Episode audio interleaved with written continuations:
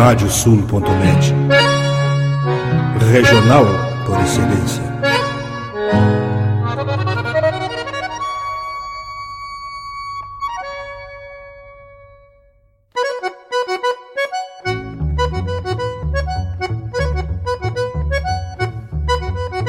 Está aberta a porteira, nem se preocupe em fechá-la.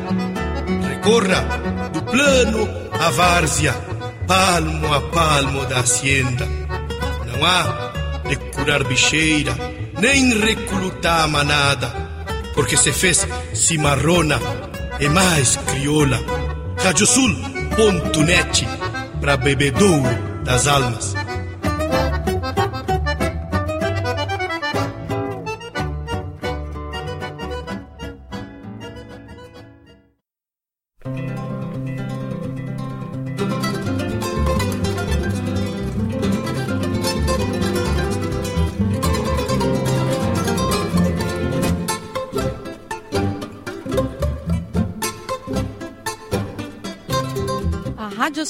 Radiosul.net apresenta O Campo em Notícia.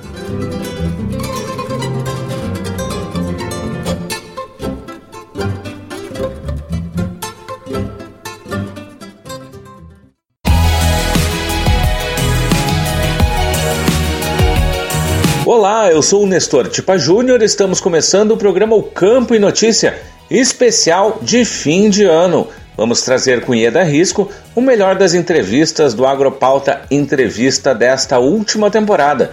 O programa é uma produção da AgroEffective em parceria com a Radiosul.net.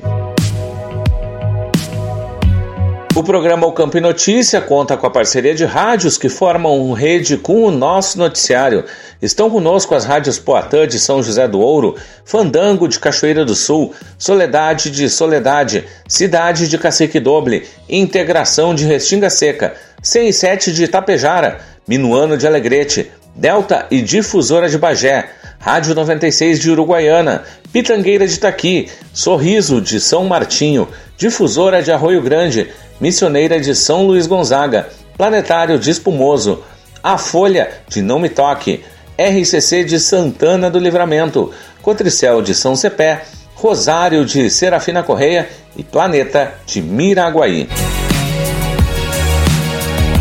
O tema de hoje, então, é fantástico, principalmente porque está chegando a época de fim de ano e é quando a gente arruma desculpa para sempre aproveitar um vinhozinho, um espumante.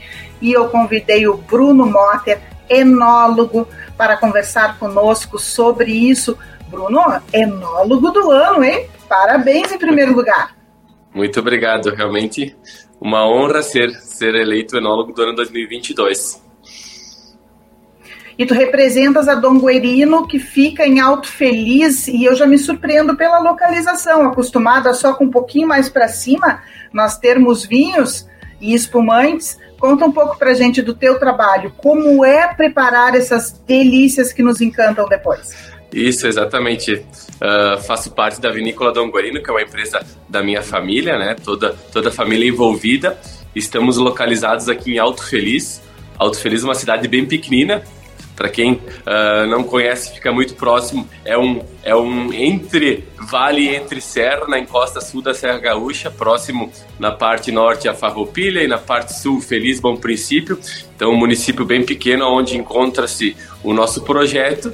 E aqui uh, eu trabalho diariamente envolvido na parte de campo, que é a parte do, dos nossos vinhedos, cultivo das nossas uvas, decisão de manejo das variedades, para que, para que determinados vinhos irão cada perfil de uvas. E depois entra a parte principal do enólogo, que é a parte da elaboração, que é transformar toda essa matéria-prima que nós cuidamos praticamente o ano inteiro no vinhedo em vinho ou espumante uh, em alguns casos, né? Então é um trabalho bastante de acompanhar perto toda, enfim, a parte de, de, de vinhedos e a parte mais importante é a elaboração uh, na vinícola, onde todo o processo aí deve ser acompanhado de perto pelo enólogo.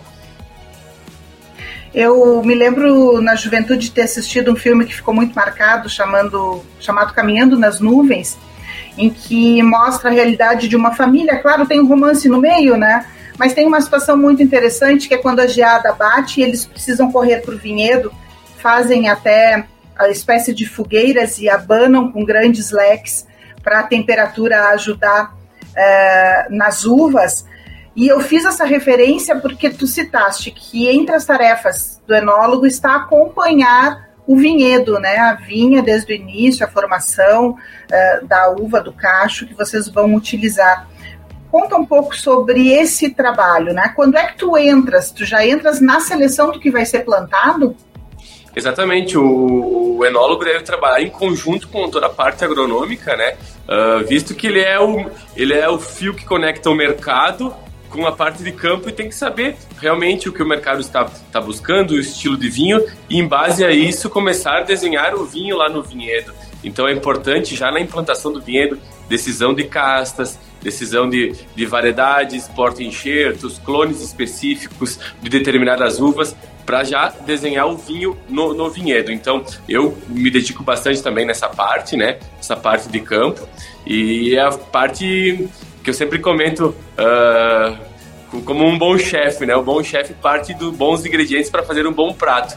Um enólogo facilita Exato. muito mais a vida partindo de boas uvas. Então, sempre temos que voltar os nossos olhares ao vinhedo. E nessa seleção do vinhedo, vocês fazem um corte quando chega uma determinada idade e replantam ou é feita manutenção? Eu adoro vinhos adoro uva, mas não entendo nada disso. Sim, é muito do perfil de cada, de cada produtor, de cada empresa. Existe no, no mundo do vinho ditado que o vinhedo quanto mais velho, melhor, né? Mas, uh, claro que um vinhedo bem, bem cuidado e com a manutenção em dia para se manter com uvas de alta qualidade, né? Então existem aí vinhedos de 60, 70, até 100 anos aí em todo o mundo que produzem grandes uvas. Uhum. Nós aqui em Alto Feliz, como o projeto começou no ano de 2000, então temos aí os, os, vinhedos mais antigos com 20, 22 anos. São vinhedos que têm uma qualidade muito boa, uh, uvas espetaculares mas ao mesmo tempo teve vinhedos que com 10, 12 anos as uvas nós não julgávamos que estavam com uma qualidade tão alta e reconvertemos para outros vinhedos. Então é uma decisão de cada vinícola, de cada projeto saber uh, como está, a, como está a qualidade da matéria-prima do, do nosso vinhedo para em base a isso decidir se o vinhedo vai ser se tornar um vinhedo centenário ou se vai se erradicar esse vinhedo e fazer um replantio com novas castas. E aí esse acompanhamento é diário. Tua rotina começa que horário, vais direto para o vinhedo, ver como é que a situação tá. Exatamente, é, eu me divido bastante na, na parte, claro, estou mais, mais voltado atualmente na, na, na, na elaboração e a parte de vinhedo começo aí bastante, principalmente na época de vindima, né? Que aí você já vai desenhando, mapeando as uvas que vão ser destinadas a, a cada produto, como determinar como vai ser o ponto de colheita, acompanhar a maturação das nossas uvas nossa entrevista de hoje, que é com o Thiago Canci, ele que é o chefe do assado. Ah, agora vocês mataram a charada, hein? E o homem já tá aí, vai decifrar tudo pra gente sobre como preparar uma boa carne ou qual o caminho, né, chefe, da busca do churrasco perfeito? Existe churrasco perfeito? Olá, primeiramente uma boa tarde para todos vocês. Uh, com certeza existe, com certeza existe. Eu, eu, digo que o caminho, né, que vai do momento que a gente escolhe a carne na, na prateleira do mercado, ali, uh, até a gente passar, pra, preparar ela, passar pela brasa, até chegar no momento que a gente coloca ela na boca, o caminho é bem comprido, né? E ele é cheio de detalhes, então a gente tem que prestar bastante atenção em cada um deles para que e, e, essa nossa experiência quando o assunto é o churrasco, seja completa, seja uma experiência agradável, né? Mas existe então, sim o churrasco perfeito. É, vamos dar um tempinho então para quem está nos acompanhando, pegar aí bloquinho e caneta, ó, quem sabe, né? Papelzinho uhum. para fazer uma anotação de qual trajeto para esse caminho, perfeito? Enquanto isso, quem já está com seu papelzinho e sua caneta, vai lá dar uma curtida, ativa o sininho, se inscreve no nosso canal não esqueça depois de nos seguir nas redes sociais, onde nós apresentamos aí também muitas novidades. Compartilhar essa conversa agradável. Preparados? Então vamos lá. Tiago, cheguei no supermercado. que, que eu tenho que fazer? Que tipo de carne eu devo procurar? Vamos lá então. Uh, hoje em dia a gente vai no mercado e, e a gama que, que, existe de cortes, né, é muito grande, principalmente com a, essa americanização, né, uh, do churrasco, uh, trouxe cortes novos, né, ou pelo menos nomes novos, né, e, e variados. Então existe, vão existir vários tipos de cortes e tem aquele melhor para o nosso assado churrasco feito na grelha, né? O churrasco mais tipo uruguaio, né? Feito na grelha. Uh, a gente sempre dá a, a, a, opção de ser os cortes não tão grossos, né? Os cortes mais uhum. finos, como por exemplo um bife de entrecô ou o, o bife do vazio também, ou de repente um assado de tira. Todos esses cortes são, são cortes finos e geralmente demandam um tempo muito rápido para ficar pronto. Então, claro, quanto menos, é, quanto mais curto esse tempo que, que esse corte tiver na nossa brasa, né, na, na churrasqueira, é, ele vai ficar mais macio. A carne é, que as pessoas chamam de repente de bem passada, né, ou aquela quase já no, com carvão, né, que, que, que a gente fala que o boi morreu de vão, né? Essa carne ela não vai ter todos os, os, os, insumos perfeitos ali que a pessoa vai comer e vai sentir na hora, né? Uh, tem muita gente que não gosta de comer a carne mal passada porque diz que é por causa do sangue, né? Que ela deixa. Porém, a gente sabe que o sangue ele sai quando o boi é carneado, né? ali é aquele momento que, que eles fazem, o, o sangue sai todo ali. Quando a gente a carne é assada no fogo, fica o sumo dentro, é um suco né, que fica da carne. Então não é o sangue. Esse suco, uh, ele é, e a carne como um todo, ela consegue ser melhor apreciada no ponto mal passado. Por incrível que pareça, né? De repente a gente pode até abrir uma polêmica aqui dizer que carne não é que carne bem passada não seja saborosa, não. Pelo contrário, ela é saborosa também. Porém, ela tem mais sabor quando ela está uhum. mal passada. A gente consegue uh, tirar 100% do sabor dela, né, naquele ponto que a gente conhece que é o ponto dos preferido dos, dos chefes assadores, né, é o ponto mal passado, né. Então, Aliás, dizem que não existe, hum. não existe ponto da carne, existe o certo e o errado, né? E que o certo Exato. é aquela carne com aparência de mal passada. Exato, exatamente. É, é, é, é, a gente vai, a gente come, né? A gente experimenta uhum. e nas nossas andanças, quanto mais a gente faz churrasco, mais a gente experimenta, é que realmente a gente vai aprendendo onde é que está o melhor, né? A gente não aprende nas faculdades, a, a, ou, a, ainda mais no churrasco, né? A gente não consegue aprender toda, a, ou, ou, seja, a principal parte uh, de como fazer a melhor carne, a gente não vai aprender na faculdade, a gente vai aprender realmente na prática, né? Fazendo a carne, testando aqui e ali, fazendo uhum. de várias maneiras diferentes. E outro detalhe desse nosso trajeto para uh, ter a melhor carne, ter o melhor sabor, ele lá depois de pronto cortar a carne no, né, no, no caminho certo, né? Não cortar uh, a favor da fibra. E sim, a gente sempre tá, conta, a gente tá ficando complexo.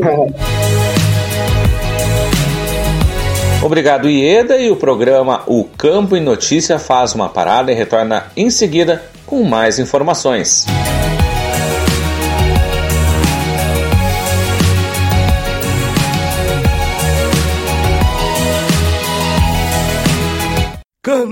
Canta, minhas chilenas, chacoalha no mais teus guisos nesta ponta d'égua que vão a trote estendido, enredei lá no tupete o mais lindo dos chiflidos. Radiosul.net, entre estrada e corredores. Agora tu podes ouvir a Rádio Sul pelos aplicativos para iOS e Android. Basta procurar na Apple Store ou na Play Store e fazer o download dos nossos aplicativos específicos para o teu sistema radiosul.net, regional por excelência.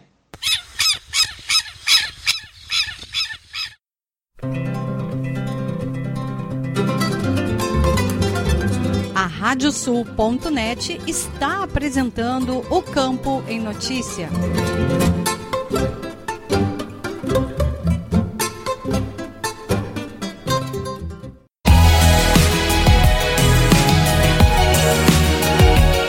E estamos de volta com o programa O Campo e Notícia Especial de final de ano, uma produção da AgroEffective em parceria com a Radiosul.net.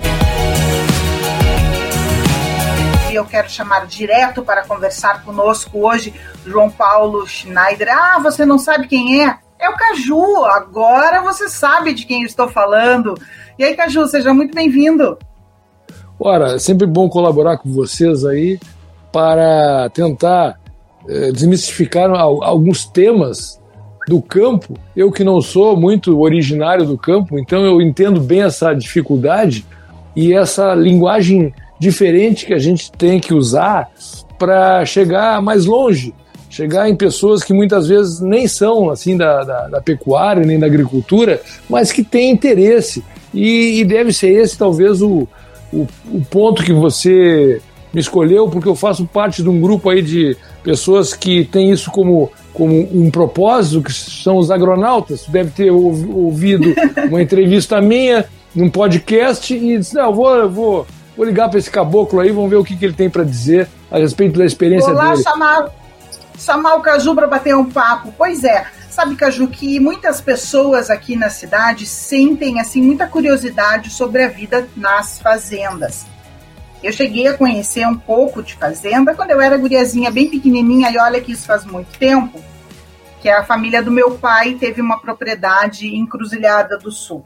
E aí me chamou a atenção justamente essa conversa que eu escutei tua por aí, falando sobre o que mudou com o passar dos anos. Porque aquela menina que conheceu aquela fazenda em Cruzilhada do Sul não tem ideia do que está acontecendo hoje da porteira para dentro. Né? Como é que são as coisas? No meu tempo, por exemplo, os funcionários da fazenda moravam na fazenda. Nós tínhamos terreno era tinha um declive, a casa ficava mais embaixo e acima tinha uma rua, dois lados casas, tinha igreja, escola. Ainda há essas vilas nas fazendas, essas comunidades dos funcionários. que mudou daquela menininha pequena lá para essa senhora que desconhece o campo?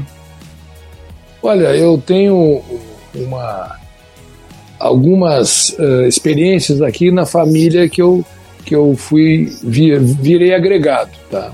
É uma família que tem uma tradição muito grande na pecuária. Eu acho que todos conhecem aqui o pessoal Macedo Linhares, meu sogro, minha sogra, são descendentes de, de famílias já eh, tradicionais no campo.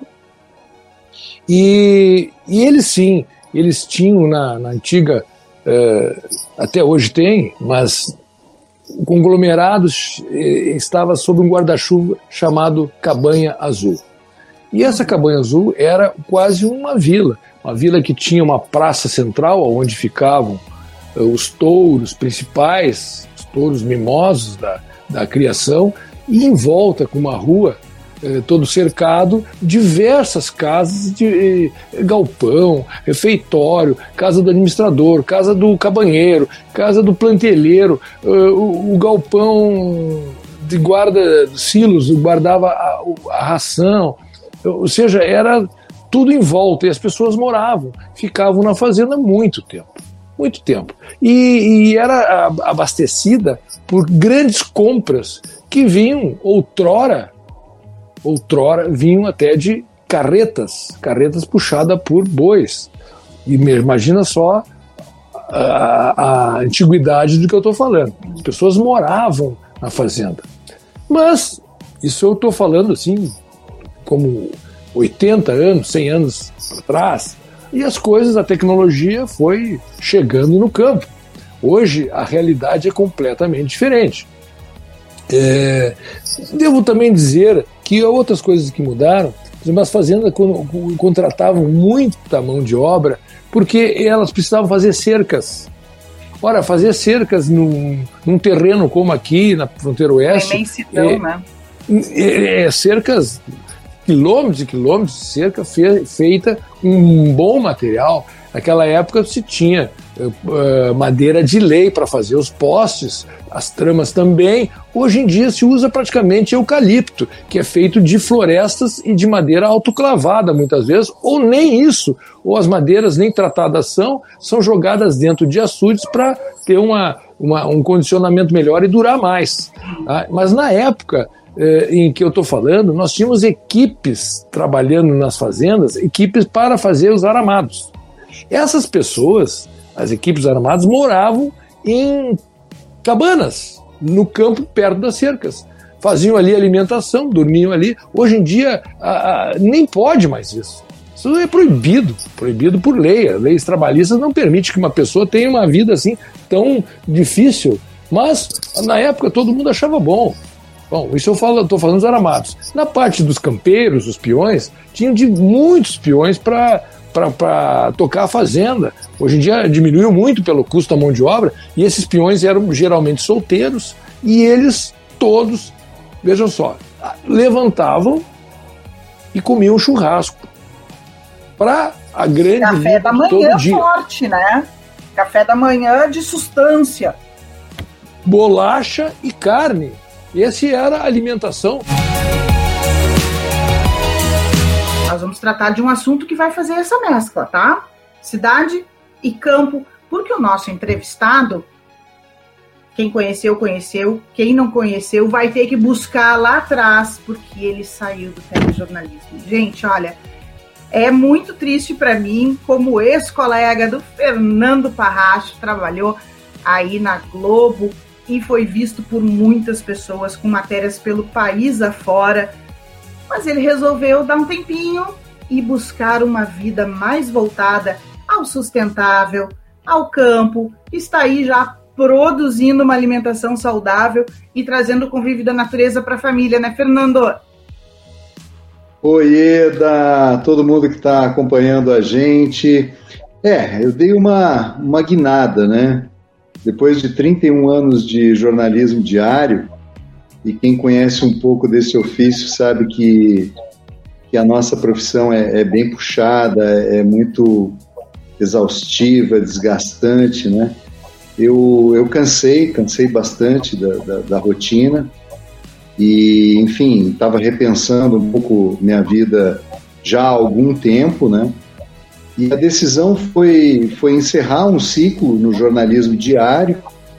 Não abandonei a profissão, mas é, entendi que era hora de, de dar uma mexida, de fazer outras coisas e, e, e, eu, eu sempre tive uma ligação muito forte com, com a terra, né?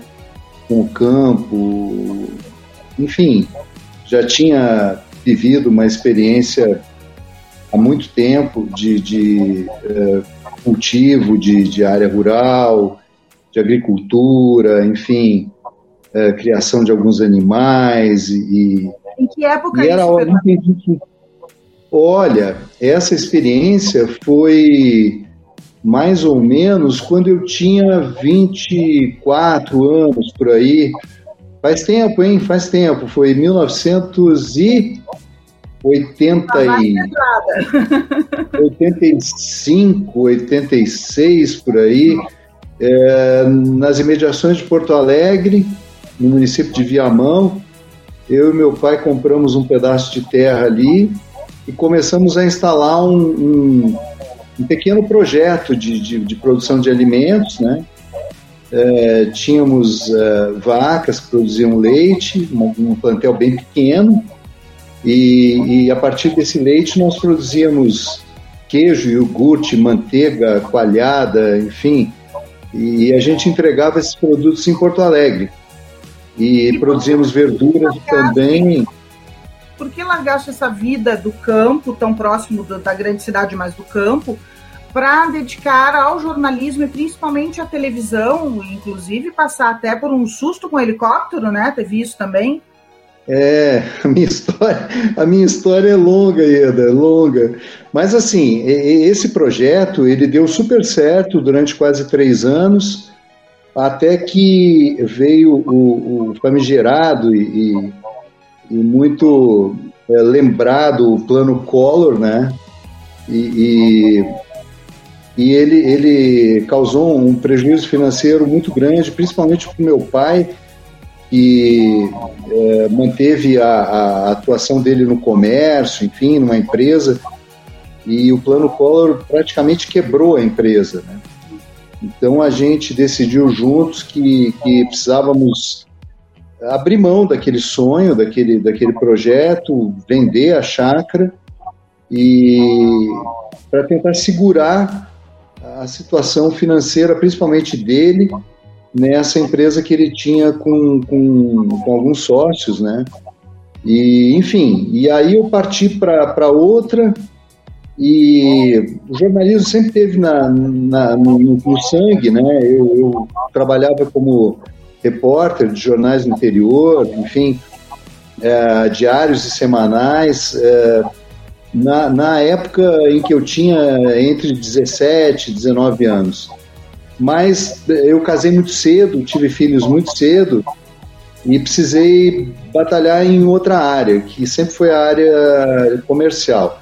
Aí, com 27 anos, eh, eu, eu voltei para Porto Alegre e resolvi eh, fazer a faculdade. Resolvi, tomei vergonha na cara e falei: não, vou, vou estudar, vou fazer o curso superior. Eu sempre acreditei que o jornalista tem que ter o diploma, sabe? E, e precisa se preparar, precisa cursar uma, uma universidade. Fui para a PUC, onde a gente foi colega, né? Cruzou, acho, acho que tu lembra bem disso. E, e, e fiz a, a, a, faculdade, terminei a faculdade em quatro, em quatro anos e meio. E aí, a partir dos 33, eu entrei para valer na, na profissão, assim, profissionalizado, enfim. E aí, girei esse Brasilzão aí. Obrigado, Ieda. E o programa O Campo em Notícia faz uma parada e retorna em seguida com mais informações.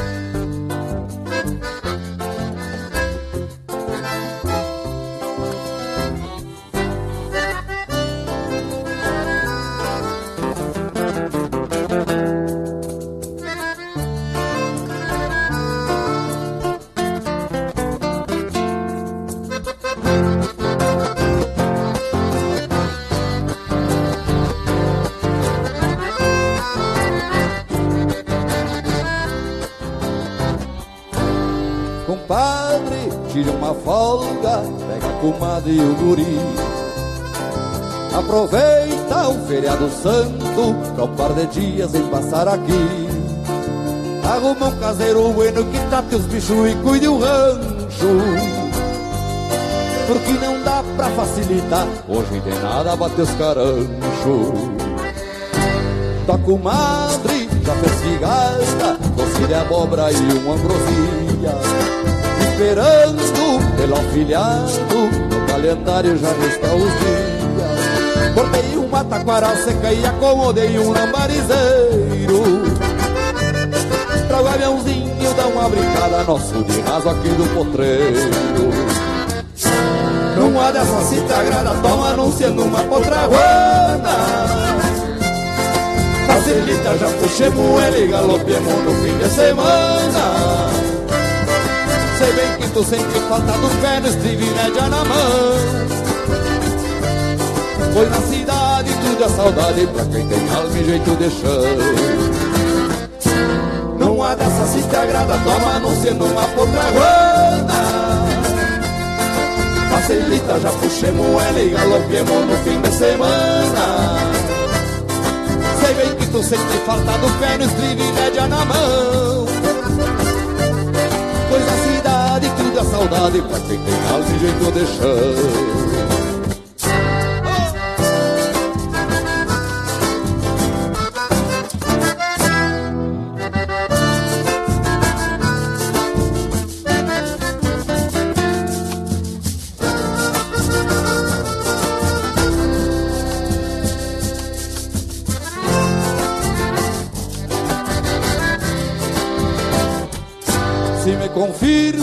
Deixo oreando um papão gordo pro nosso assado. só te peço uma encomenda, passa na venda e garante o trago.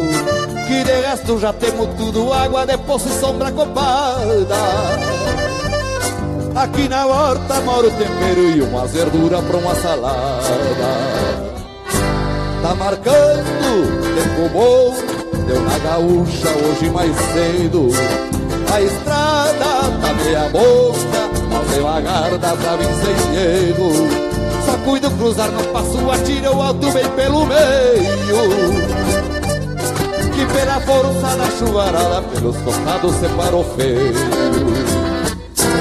Numa dessas se te agrada, toma anunciando uma potraguana Facilita, já puxemos ele galopemos no fim de semana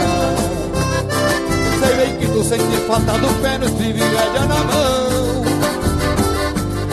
Pois na cidade tudo é saudade pra quem tem alma e jeito de chão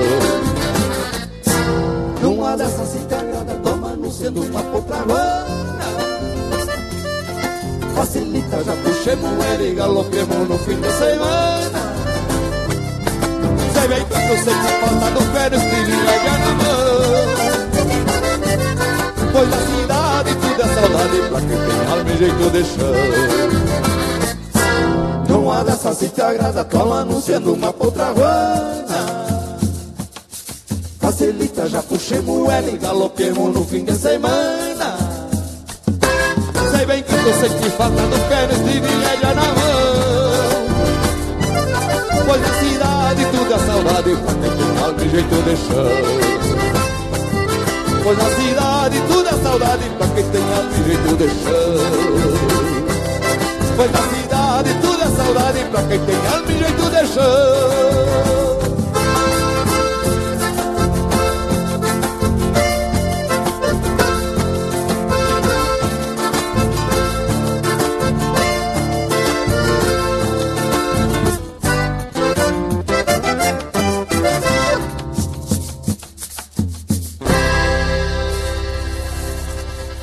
Muito obrigado, Uruguaiana.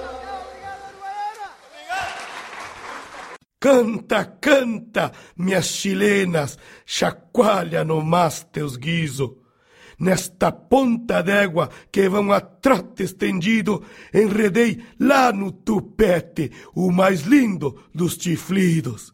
Radiosul.net, entre estrada e corredores.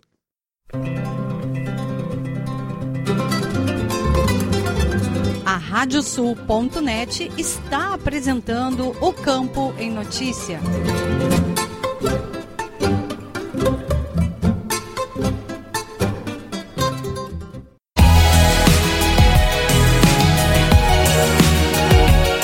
E estamos de volta com o programa O Campo e Notícia Especial de final de ano, uma produção da AgroEffective em parceria com a Radiosul.net.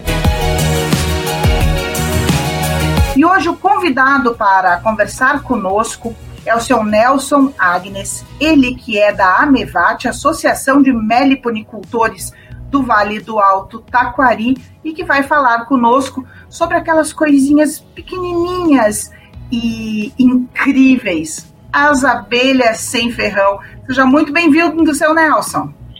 Muito boa tarde, obrigado, é um prazer muito grande participar de novo de uma reportagem de vocês. Seu Nelson, as abelhas sem ferrão, eu já quero esclarecer de pronto. Elas são nativas? Elas vieram inseridas no Brasil de alguma forma? Qual a origem dessas pequeninas?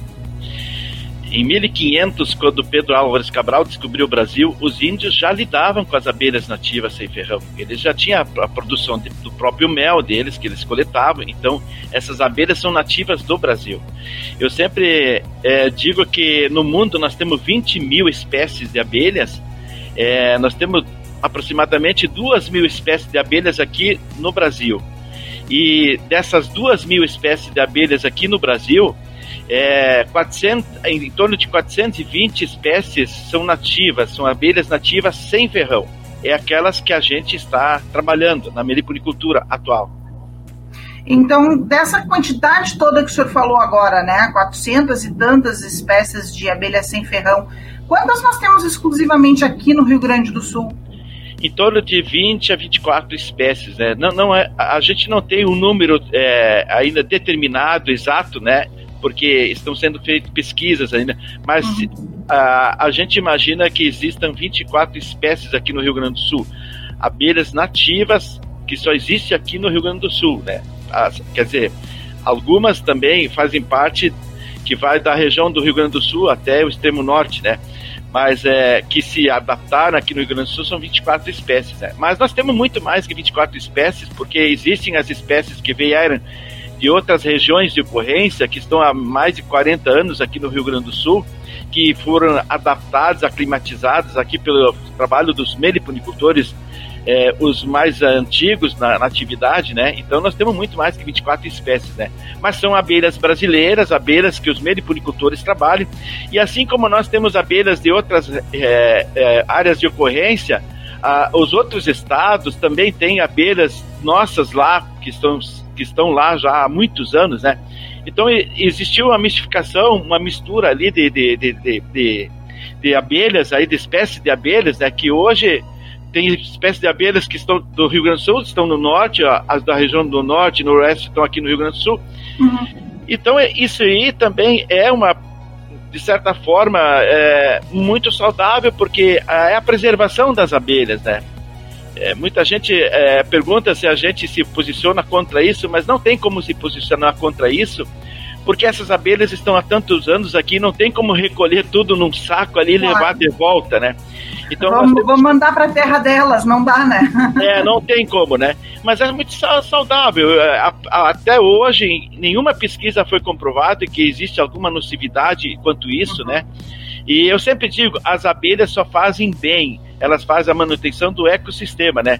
E sempre digo também que é o seguinte, que a humanidade é que faz a maldade no mundo, né? A destruição dos biomas, a destruição das matas, e, e por isso que nós temos a, a, essa, esse ecossistema aí completamente né, é, falho, né? Porque, veja bem, nós temos é, no inverno, nós temos às vezes dias de, de verão de 28, 32 graus, é né, uma coisa que nunca era antigamente assim, né? E, como ple... hoje, inclusive, né? Com calor absurdo. Exatamente. Em pleno verão, às vezes, nós temos temperaturas baixas de, de 9 graus, 10 graus, né? Então, assim, ó, nós temos a nossa florada completamente também atrapalhada sempre, né? É, as floradas que a gente tinha em épocas adequadas, hoje não existe mais, né? Elas florescem, às vezes, um, dois meses antes, um, um dois meses depois. Também temos o problema de estiagens secas, né? Às vezes chove demais, enchentes, né? E, e haja, então, condições de se criar abelhas, né? Para preservar as espécies, né? Agora eu lhe pergunto, aproveitando esse gancho sobre essas mudanças climáticas, as abelhas sem ferrão, elas demonstraram nas pesquisas que vocês vêm fazendo, no acompanhamento que vocês vêm fazendo, é, essa acomodação de acordo com a mudança do clima? Porque aqui em casa, por exemplo, a pitangueira floresceu em agosto, eu não tinha visto isso ainda. Aí a abelha, ela também se adapta a essa mudança ou ela vem sofrendo com isso, seu Nelson? É, na verdade é o seguinte, as abelhas, é, os ninhos definem, né? Mas como estão na mão dos produtores, dos criadores, elas têm grande chance de, de, de, de, de, de de, proteção, porque os meliponicultores eles é, cuidam as abelhas, os enxames, né? Fazem é, caixas com, com centímetros de espessura grossa das madeiras, né? É, protegem do sol, do vento, do, do, do frio, né? É, então existe também a, a alimentação, né, que, que, que, é proporcionado uma alimentação durante o inverno, né? Uhum. Então as abelhas têm toda a proteção. A preocupação mesmo é daquelas abelhas que estão dentro da, da poucas matas que a gente tem, né? Essas abelhas elas não têm garantia de vida nenhuma. Primeiramente porque não tem florada suficiente para elas, né? Enquanto que as nossas abelhas no nosso domínio dos meliponicultores, nos meliponários, elas ganhem refeição quando existe é, deficiência de floradas, né? Hoje o nosso assunto é sobre o jovem no campo. E para isso nós convidamos a Jaciara Miller, ela que é coordenadora estadual de jovens da Federação dos Trabalhadores na Agricultura do Rio Grande do Sul. Seja bem-vinda, Jaciara. Olá, Ieda. Né, olá a todos que nos acompanham a partir deste momento. Uhum. Tem um percentual hoje de jovens que estão desistindo frente a essas demandas todas que tu trouxeste? Na verdade, isso é muito contraditório, porque da mesma forma que muitos saem, outros voltam. Então a gente não tem como dizer aqui agora um percentual, mas a gente pode afirmar que muitos dos jovens que procuram um emprego na cidade, por muitas vezes eles retornam para a propriedade dos pais, primeiro porque quando a gente sai da propriedade, eu sou um exemplo disso, a gente vai em busca de ter nossa condição financeira. Mas trabalhar na cidade, às vezes, é algo muito né, deslumbrante para os olhos, mas não para a realidade do bolso, porque o teu custo de vida ele se torna muito caro. E lá na propriedade, tu pode, junto com seus pais, né, pensar uma nova produção naquela propriedade para dar continuidade e assim ter renda. Porque nós, jovens, precisamos ter renda para a gente poder permanecer no campo, né? Nós precisamos ter condições dignas de ter o nosso dinheiro também.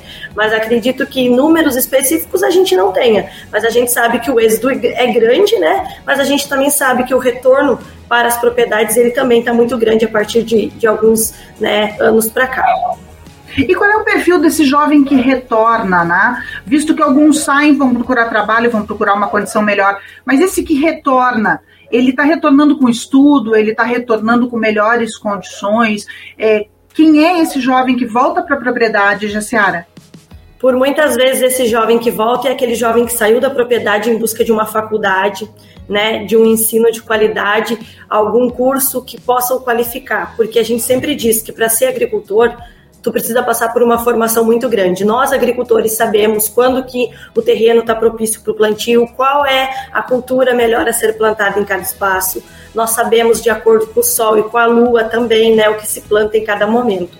O jovem que ele sai da propriedade, quase sempre ele busca estudo e também, às vezes, essa renda que eu citei anteriormente. Mas, mais ainda, quando ele volta, e se ele decide voltar, ele vem com um pouco mais de, de destreza na fala também, porque a juventude ela tem uma coisa dentro, e eu digo isso porque eu sou jovem, a gente gosta das, das coisas aqui e agora.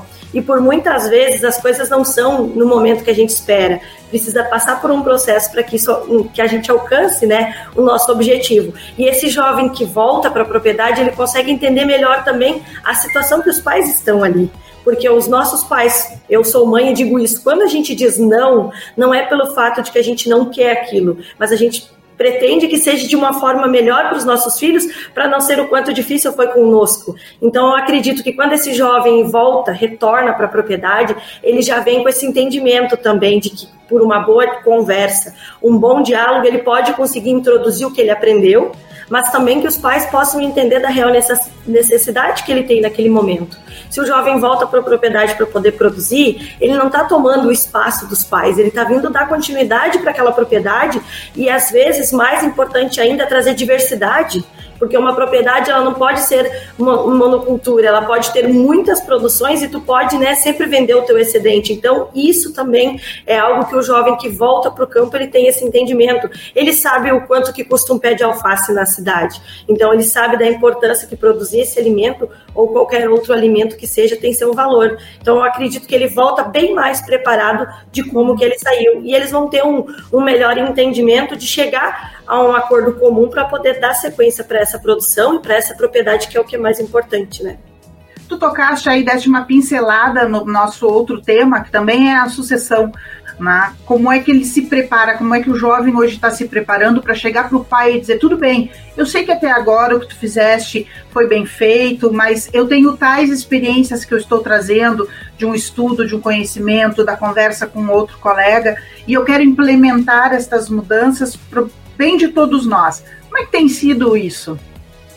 Posso te garantir que ultimamente a conversa tem sido, esse diálogo, ele tem sido um pouco mais fácil, pelo fato de que o jovem entende que as coisas não são aqui e agora, e que o pai, os pais cada vez mais, ou os avós, porque tu pode fazer essa sucessão independente, né, de qual propriedade for, mas que tu consiga trazer para eles o orgulho que você tem de querer dar continuidade, porque quando a gente sai da propriedade, vai buscar ensino, a gente escuta dos nossos pais, tios e avós que a frase deles é: vai estudar para tu ser alguém na vida. Não fica aqui na propriedade como eu fiquei. Mas eles precisam entender que às vezes o ficar na propriedade é o maior sonho de um jovem.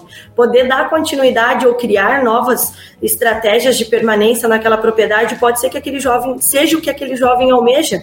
Né? Eu estou retornando para o interior depois de, ter, de tempos trabalhado num supermercado, eu tive um entendimento da importância que é estar no meio rural, o quão importante isso pode ser para os nossos jovens. E hoje estar representando os jovens, eu preciso dizer isso para eles. Ser agricultor é uma profissão de, de, um dos maiores orgulhos, porque para um médico poder dar assistência a um doente, ele precisa estar bem, ele precisa estar bem alimentado, ele precisa estar né, com condições para isso, e a alimentação perpassa por isso. E nós, agricultores e pecuaristas familiares, nós somos representantes por 70% da produção desse alimento. Então, por nossas mãos, nós, agricultores, nós conduzimos o nosso país. E isso precisa ficar muito claro para os nossos pais, para os nossos avós. Não é o que nos sobrou, é a nossa escolha. Obrigado, Ieda. E o programa O Campo em Notícia faz uma parada e retorna em seguida com mais informações.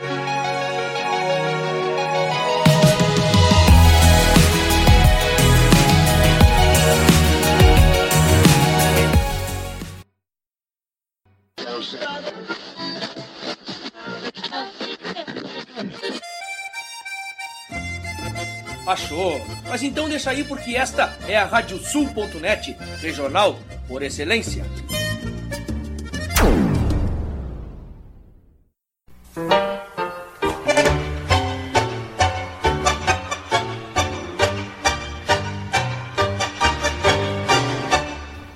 E para os ouvintes da Radiosul.net, aqui Fábio Verardi, te convidando para quinta-feira, às 10 da noite, para curtir o programa Tangos. Curiosidades, colunas especiais e, claro, né, o melhor do tango mundial de todos os tempos, com a parceria aqui e a companhia de muitos e muitos ouvintes que são apaixonados por esse ritmo. Tangos, quinta-feira, 10 da noite e reprise no domingo, às 8 da noite, comigo, Fábio Verardi.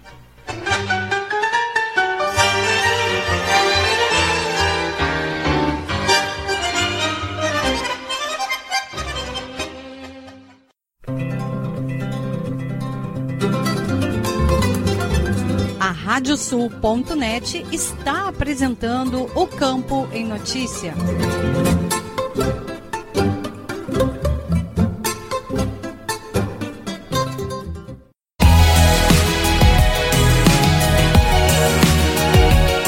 E estamos de volta com o programa O Campo em Notícia especial de final de ano, uma produção da AgroEffective em parceria com a Radiosul.net. nós vamos conversar sobre ecoterapia, um assunto que me agrada muitíssimo, com uma psicóloga especialista e que trabalha já há muito tempo com uh, os cavalos e as famílias, não só com os pacientes, né? Ela vai explicar direitinho por que, eu fiz essa referência de com as famílias. Seja muito bem-vinda, Cláudia Rocha, tudo bem?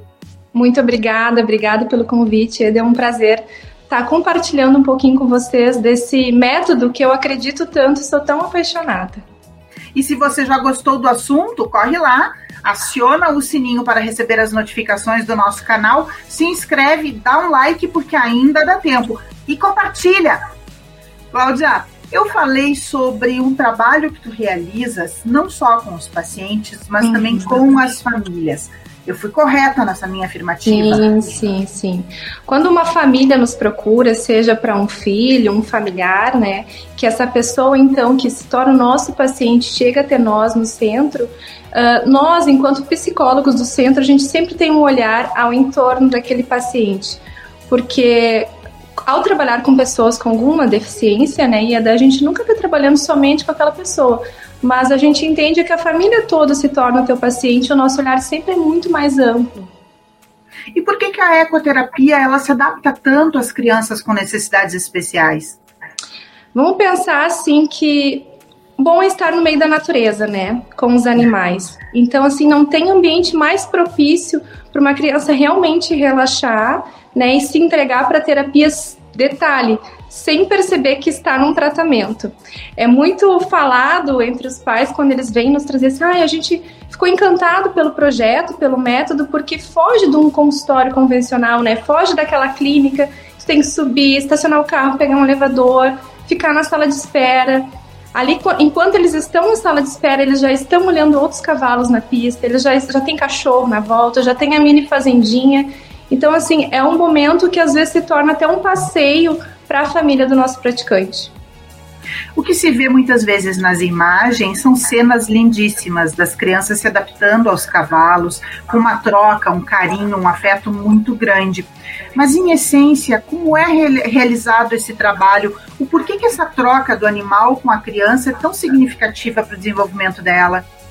Vamos pensar assim, Eda. Quando tu te aproxima de um cavalo, ele não te rejeita por nada. Pode ter uma deficiência visual, tu pode ser cadeirante, tu pode, no primeiro momento, nem se interessar muito por ele. Vamos pensar nos autistas, né? Uhum. Mas ele pensa em ti, porque os animais que a gente trabalha, eles são selecionados, né? A gente faz uma avaliação de temperamento, de comportamento, de como que ele lida com questões de barulho, de gritos. Então, assim, aquela criança pode até ter uma crise próxima ao animal, mas ele não vai, então, não querer se aproximar dela. Então, acho que essa troca, essa essa energia que o cavalo passa de não não, não, não querer essa aproximação, que, né? Que vai se tornar interessante, vai fazer a criança então se entregar e entender que ela está sendo desejada também pela, pela equipe e pelo animal. Agora ele é um animal de grande porte, né? Nós da AgroEffective acompanhamos sempre a Associação Brasileira de Cavalos Crioulos e as competições do freio de ouro, morfologia Expo Inter.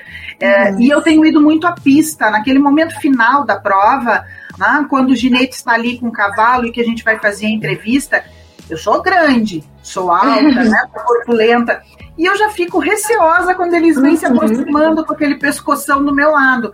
Como é essa relação para a criança que é tão frágil, tão pequena, perto de um animal tão grande?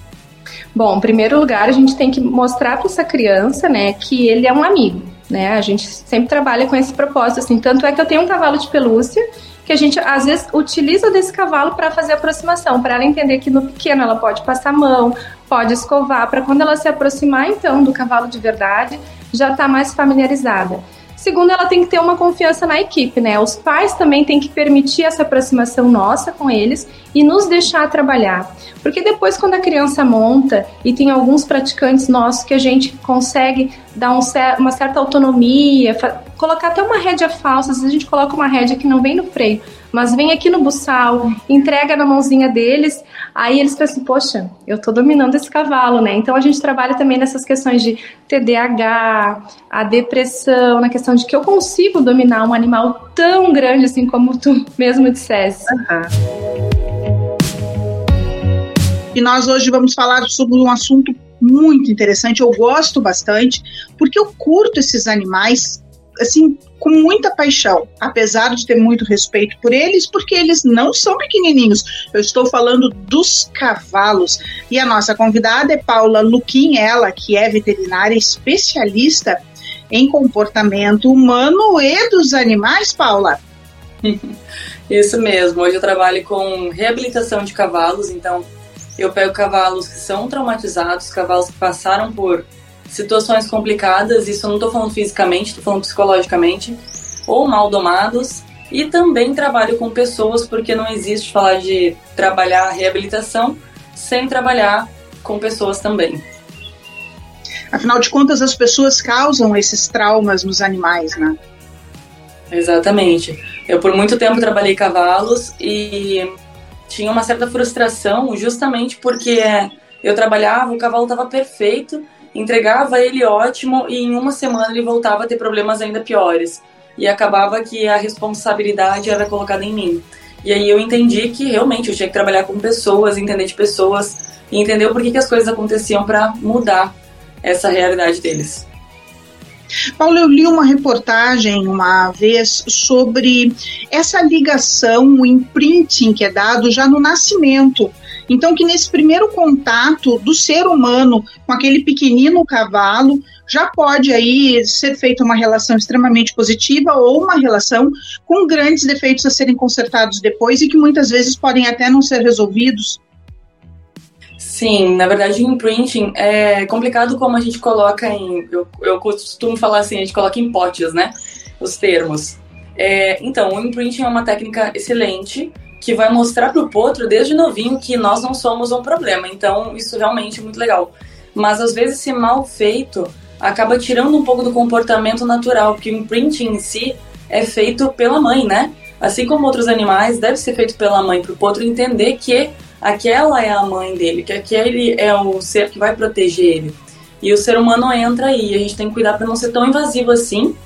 Mas um cavalo que não passou por um imprinting pelo ser humano é completamente possível de ser mansinho, de ser tranquilo, ser calmo e não passar por nenhum trauma. Claro que uma coisa ajuda a outra, mas tem que tomar cuidado.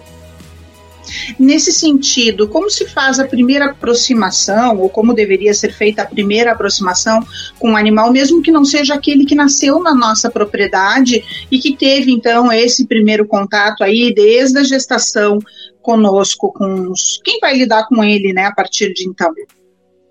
Então, as pessoas têm alguns erros, assim, quando são potros, como eles são menorzinhos, principalmente estão antes dos dois anos, lá um ano e meio, um ano, eles acabam cometendo alguns erros, como chegar de vez e ser muito prevalecido, costumam falar.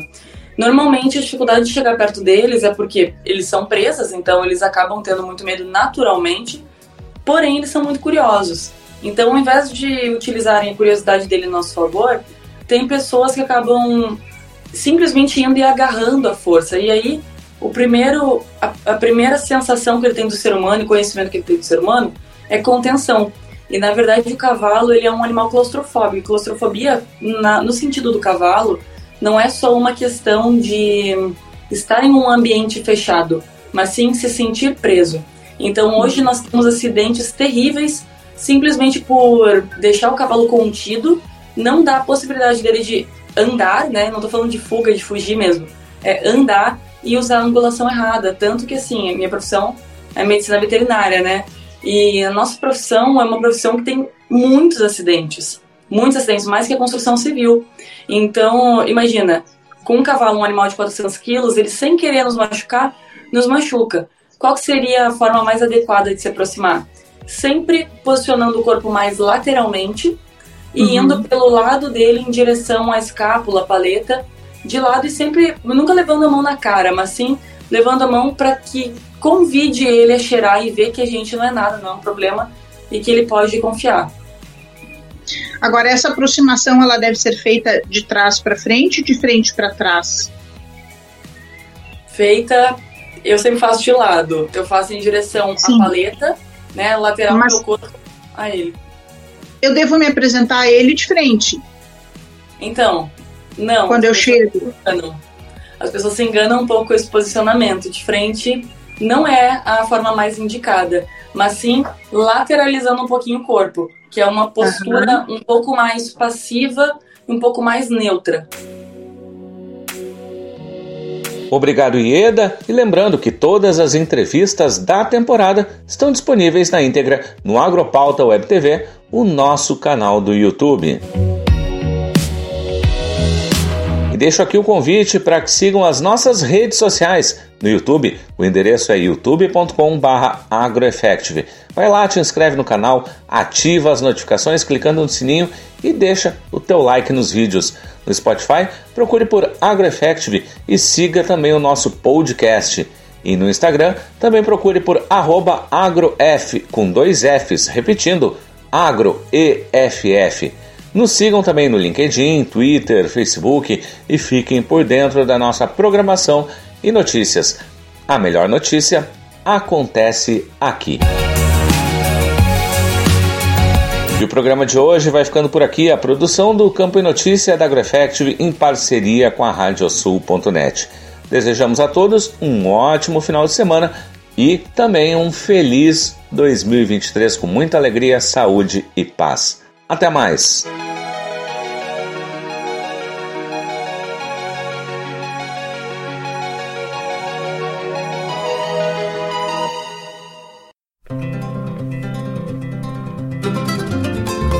Radiosul.net apresentou O Campo em Notícia.